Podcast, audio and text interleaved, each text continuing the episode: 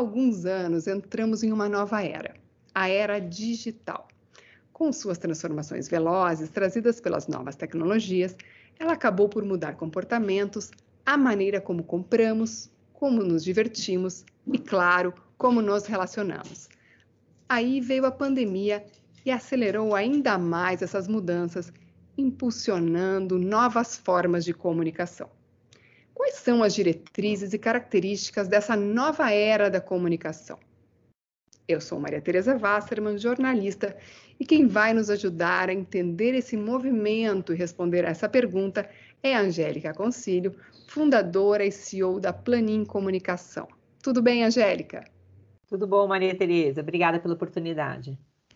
Angélica, o que, que caracteriza essa nova era da comunicação, esse novo momento que a gente está vivendo? Nós vivemos na era da pós-verdade, né? Que todas as pessoas no planeta que têm acesso à internet ou uma mídia social, hoje elas têm capacidade de criação de conteúdo. Então, esse conteúdo ele é criado por bilhões de pessoas ao longo do dia, compartilhado por bilhões de pessoas ao longo do dia, né? E extremamente comentado conforme os interesses individuais de cada grupo. Então, hoje, o que acontece é que as pessoas têm acesso a uma grande quantidade de conteúdos e muitas vezes elas não conseguem identificar quais são os conteúdos verdadeiros e quais são os conteúdos que são fakes, né, ou falsos. Então, o que caracteriza essa nova era é a rapidez, é a, a, capacidade de criação de conteúdo, que é altíssima, é um volume muito grande, né? E também os recursos e a facilidade de compartilhamento. Então, nós, como indivíduos, as marcas, né, estão, e as empresas estão diante de um novo cenário que elas precisam não só é, ajustar a sua comunicação para esse novo ambiente dinâmico, mas também estar preparada principalmente para responder no caso de uma crise ou de um questionamento que pode vir a ocorrer é, por meio dos canais digitais. É, porque como você falou agora, essas mudanças elas atingem empresas e marcas, né? Porque agora, como está todo mundo a um clique de distância das marcas e podendo opinar sobre marcas e empresas o tempo todo, e, as, e, e estamos uh, num momento, como você falou também, de pós-verdade, onde as crises elas surgem uh, por imprevistos, né? A gente uh, tem que tomar realmente mais cuidado com uh, a comunicação e as, os, novo, os, novos formatos né, de gerenciar os canais e a própria comunicação das empresas. Queria que você nos falasse um pouco sobre quais os movimentos que as companhias estão fazendo para acompanhar essa nova, essa nova dinâmica social e como é que eles podem se proteger, de certa forma, dessas, dessas desses perigos, enfim, que, que surgem de todos os lados. É fundamental que a, as recomendações que a Planin dá é que é fundamental que as marcas criem é, um canal de monitoramento sobre os comentários e as menções que são feitas a respeito do seu nome nos canais digitais. Então, acho que esse é o primeiro passo. Então, esse primeiro passo, que é a recomendação da gente, é que tenha um monitoramento ativo. Né? E que esse monitoramento ele seja feito por profissionais de comunicação empresarial e não por profissionais de outras áreas, no intuito de identificar é, de uma forma é, preliminar eventuais movimentos ou é, críticas que possam vir a ocorrer de uma forma é, que danifique a marca, os negócios das empresas. Né? Então, acho que o primeiro passo é o monitoramento. É, o segundo movimento que as empresas é, poderiam fazer nessa, nesse novo ambiente, nessa nova era de comunicação que nós vivemos, é treinar a habilidade de responder. Então, responder é, não é simplesmente dizer sim ou não, né? Você precisa criar uma identidade, você precisa ter uma persona digital, é fundamental criar é, transparência nessa comunicação, né, estabelecer a capacidade de ouvir o que os terceiros estão falando sobre as marcas, né, e dialogar. Dialogar é algo que parece muito simples, mas quando a gente estabelece um diálogo, a gente às vezes escuta o que deseja e às vezes o que não deseja. Né? Então, a recomendação que a Planin é, dá para os clientes é assim, é potencializar esses, essas interações com os diversos públicos de interesse, né, que nós chamamos de em inglês de stakeholders. Então, otimizar essa comunicação para é, fazer com que esse relacionamento sirva de base para o desenvolvimento de estratégias de negócios e também para o desenvolvimento de novos canais, eventualmente, de comunicações que precisem ser criados. Então, por exemplo, se, se os clientes da marca se comunicam pelo Twitter, a marca precisa estar presente no Twitter. Né? Se os clientes da marca se comunicam pelo Instagram, ela precisa estar presente no Instagram. Né? E a base desses diversos canais digitais de comunicação, é, a base é a, a imprensa, né? Então a imprensa tem um papel é, muito grande, a imprensa tem um papel muito grande de fazer com que a marca tenha, a, as marcas né, das empresas tenham é, uma análise a partir de, de, um terceiro, que a imprensa é independente, né? a imprensa é isenta, a imprensa tem um poder aí de mobilização da opinião pública. Então não adianta apenas uma companhia estar presente nos canais é, digitais, mas é fundamental também que ela tenha uma transparência aí de divulgação para o mercado por meio de canais é, de, da imprensa mesmo, né? Seja a imprensa ou até mesmo jornalistas por meio dos seus blogs ou das mídias especializadas. Então, isso é fundamental. Recentemente no Brasil a gente também começou a ter um movimento muito grande de vídeos. Então, a gente acredita que esses movimentos, esses novos movimentos das companhias devem passar é, também pelo canal digital. Então, essa é uma recomendação que a Planin tem dado com muita ênfase. A gente está desenvolvendo até uma nova área focada na construção de vídeos e de podcasts para endereçar esses novos movimentos que as empresas precisam ter. Então, acho que a internet, a tecnologia, é, as plataformas, elas já existem. O que a gente precisa é explorar esses novos canais aí para compartilhar conteúdos nos formatos que os nossos públicos têm interesses. Então, aí acho que essa seria a terceira grande frente, que é adaptar os conteúdos para esses, esses canais, né? Porque quanto mais é, o conteúdo for adaptado e for um conteúdo mais fácil de entendimento, melhor vai ser o resultado e o objetivo da empresa nessa jornada. Sim, como você falou, uh, o importante agora as empresas é se darem conta que precisam encontrar o seu cliente, o seu consumidor, onde ele está e onde ele está também são nessas novas mídias, né? Como a gente uh, falou agora, uh, podcasts, vídeos e as, as redes sociais que surgem, as novas redes sociais que surgem a todo momento, como Clubhouse, enfim. E agora, falando por um outro lado, né? A gente falou sobre crise, sobre a, a social media ele ampliar a possibilidade de geração de crises e de intercorrências.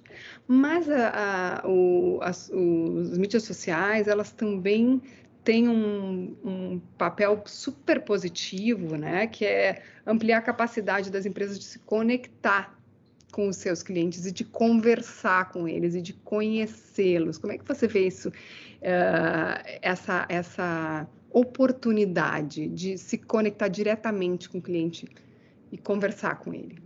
Isso é muito interessante. Steve Jobs ele dizia que as, as marcas só, só aprendem se elas tiverem é, clientes críticos, né? Então é importante que elas tenham consumidores que realmente apresentem feedbacks verdadeiros sobre os produtos ou sobre a forma como a empresa se comunica ou se relaciona com os diversos clientes. Então, é, sem dúvida nenhuma, eu acho que os maiores aprendizados que as marcas podem ter são com as pessoas que realmente é, têm capacidade de fazer críticas construtivas, né?